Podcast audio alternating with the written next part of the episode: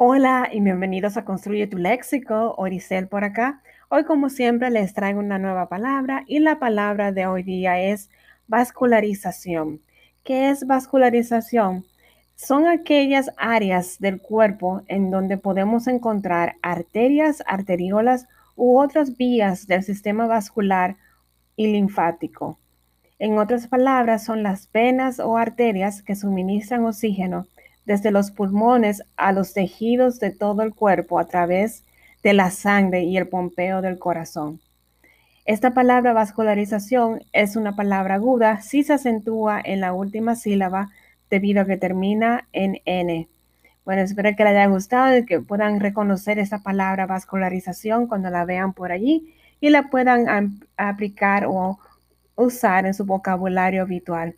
Que tengan un feliz día y continúen aquí en Construye tu Léxico. Bye bye.